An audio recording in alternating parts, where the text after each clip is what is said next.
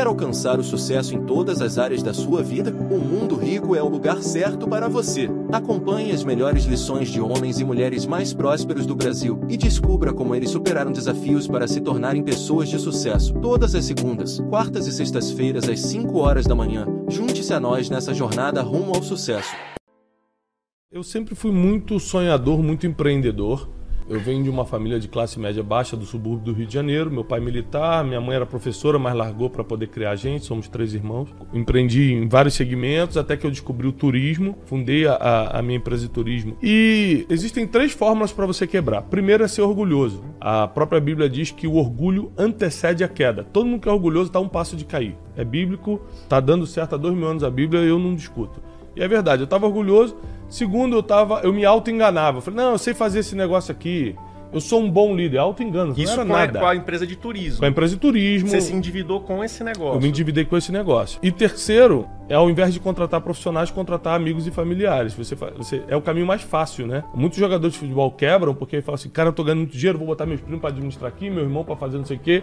Daqui a 10 anos o cara não tem mais nada. Então, no decorrer dos tempos, apesar de a gente ter sido uma agência bem grande, bem relevante, contratamos errado, administramos errado. E aí veio uma crise muito grande. A gente trabalhava com Oriente Médio, muito turismo religioso para Israel. Israel fechou por causa de uma guerra com a Palestina. O dólar triplicou de uma semana para outra, isso tudo no mesmo mês. E aí eu, eu tinha 87 grupos para sair e os 87 pediram cancelamento. Alguns botaram na justiça para pegar rápido essas coisas. Conclusão, a gente não aguentou a pressão, a gente teve que fechar. Na verdade, não é que eu quebrei, eu fechei para não ter que pedir falência. E você não tinha nessa altura do campeonato um caixa emergencial? Não, não.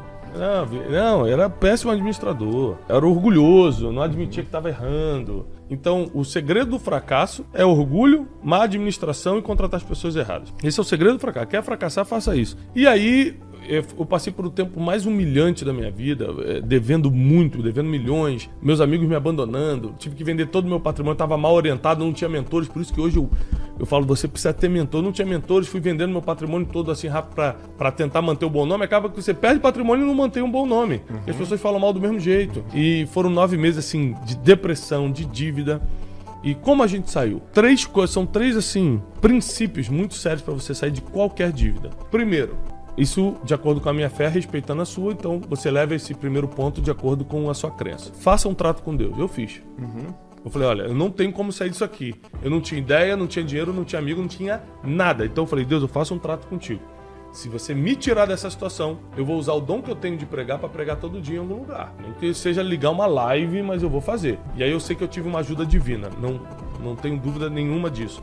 Segundo, eu enfrentei a dívida. Não mudei o telefone, não mudei o endereço e atendia, atendia tremendo, porque como qualquer ser humano eu tenho, eu ficava com muito medo, pessoas ligavam xingando, ameaçando, mas eu nunca deixei de atender uma ligação. Ligava o cara, sabia que era para cobrar, alô? Eu, você é um, é um desgraçado, eu vou mandar te matar. Eu falei, cara, eu sei que você tá nervoso, eu moro no mesmo endereço, esse é meu telefone, sempre vai ser, eu não posso pagar. Eu quebrei. Agora, se você tiver paciência, daqui a três meses eu consigo sentar contigo e negociar. Eu fui assim com todo mundo, mas muita pressão. Então o que você fez foi renegociar com os Renegociei com, com todo mundo, né? aguentando todo mundo. a pressão emocional. Eu não menti. É muito importante você atender o telefone e não mentir. Porque o cara do outro lado não é bobo. Aí você fala, não, rapaz, eu, ó, semana que vem eu já consigo. Não mente se você não consegue. Eu falo, cara, eu não consigo. Mas olha só, daqui a três meses eu já consigo ter uma, um panorama de como está a minha situação. Eu sento contigo e renegocio.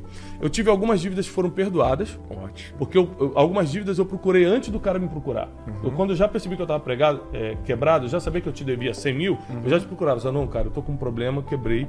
Eu não tenho mais nada, cara. Vendi tudo para pagar o mais urgente. Eu sei que eu tô te devendo 100 mil. Como a gente pode fazer? Esses caras que eu procurei, a maioria me perdoou.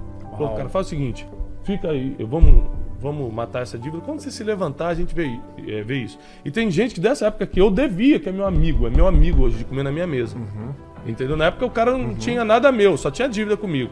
Né? Eu tinha dívida com ele. Hoje em dia o cara é meu amigo. Por quê? Porque deu um voto de confiança.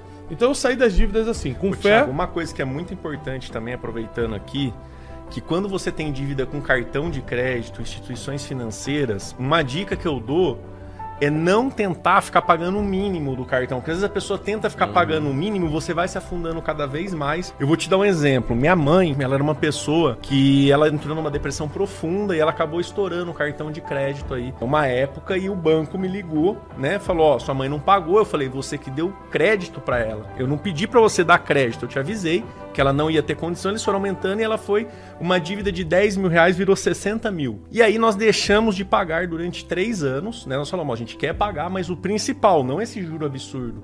E depois de três anos que eles viram que não iriam receber, eles começaram o quê? A ligar para renegociar. E aí, além de pagar o principal sem os juros, eles ainda parcelaram em 10 pagamentos. Então, às vezes a pessoa entra num desespero de querer ficar pagando o mínimo, porque começa a sofrer pressão, mas tem algumas dívidas que não tem como pagar, é impagável. Juro de cartão de crédito é 300% ao ano. E nesse caso que eu tava falando, de atender, eu não tava nem me referindo a banco, essas coisas, era mais uhum. fornecedor. Uhum. Eu quebrei devendo muito fornecedor. Então, o fornecedor tinha meu telefone me ligava, eu atendia, que era pessoa com pessoa, não era eu com banco. E banco, você também passou por uma situação passei, difícil bancos? Passei, mas foi bem mais fácil negociar por causa dessa visão aí. Eu falei, uhum. ah, deixa acontecer, a gente resolve. Porque o banco não vai botar arma na tua cabeça, é, não vai te ameaçar tá de lá, morte. Cara. Exatamente. Ele vai querer receber um dia. Um dia né? ele vai negociar. E aí ele vai negociar. Agora, o que eu vejo que as pessoas acabam se afundando mais é essa questão do imediatismo. A pessoa já quer resolver, não, não quero ficar devendo. O último que você tem que pagar é banco. Resolve com o teu amigo, com o fornecedor, uhum. porque o banco tem muito dinheiro. E aí é assim que eles ganham dinheiro, né? E terceiro foi me inserir em ambientes que me davam a oportunidade de aprender e crescer. Já como é que eu vou fazer se eu estava quebrado? Por exemplo, a única coisa que eu podia fazer, por exemplo, ir na igreja era de graça. Eu ia na igreja todo dia. Eu queria escutar uma palavra, queria conhecer pessoas, queria sair daquela situação emocional. Nem dinheiro para psicólogo eu tinha, então é, eu tinha que me reeditar emocionalmente na própria igreja, uhum. né? Espiritualmente e emocionalmente. E aí dali eu fui entrando em grupos de empresários que eram gratuitos, que eram tipo mentorias na época gratuita que tinha. Toda segunda-feira reunião de empresário eu ia, pegava uhum. um ônibus ou algum assim ia com alguém de carona, eu dava um jeito de sempre estar num ambiente que me levantava. Isso vale também para pessoas que ficam na sua vida. Por exemplo, dessa época toda muita gente me abandonou, mas lembro que dois amigos ficaram do meu lado e meu pai e minha mãe, e fora minha esposa, né? Então, meu pai me dava muitos conselhos, Thiago, é assim, a vida é difícil, você vai se levantar. Se você não tiver do lado de pessoas que te dão ânimo, que te dão uma palavra, aí você entra em depressão, porque você se sente o pior cara do mundo. Então essa questão de se inserir no ambiente certo quando você está arrebentado é muito importante. Na época que eu estava quebrado, eu falei assim, como eu vou me estava pensando, como eu vou me levantar? E tem uma passagem bíblica que Moisés fala para Deus assim: "O que, que, eu vou fazer? Eu não sei o que eu vou fazer da minha vida". E Deus pergunta para ele: "O que você tem na mão?" E essa foi a mesma pergunta que Deus fez para mim quando eu comecei a reclamar: Deus, o que, que eu vou fazer? Eu tô quebrado. Deus falou: "O que, que você tem na mão?" A única coisa que eu tinha na mão era um diploma. Eu fiz um mestrado nos Estados Unidos na época que eu ainda era empresário de turismo justamente para melhorar, eu fiz um, um, mestrado que seria tipo um coaching. Só que foi um ano e meio nos Estados Unidos em desenvolvimento pessoal e negócios. É tipo um, um coaching, como a gente no Brasil conhece como coaching. É, foi um mestrado que me eu, como era eu sou teólogo de formação, né? E tenho mestrado em desenvolvimento pessoal e negócio. Fiz nos Estados Unidos, aqui eu validei é, numa universidade que validou como cultura e mestrado em cultura e comunicação.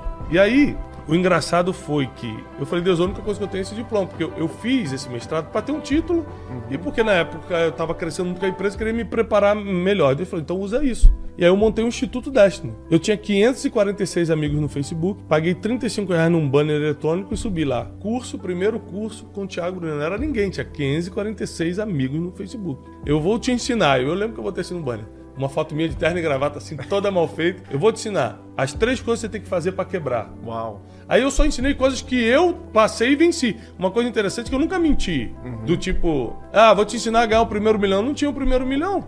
Perfeito. Vou te ensinar os 10 passos da felicidade. Eu não tava feliz, pô.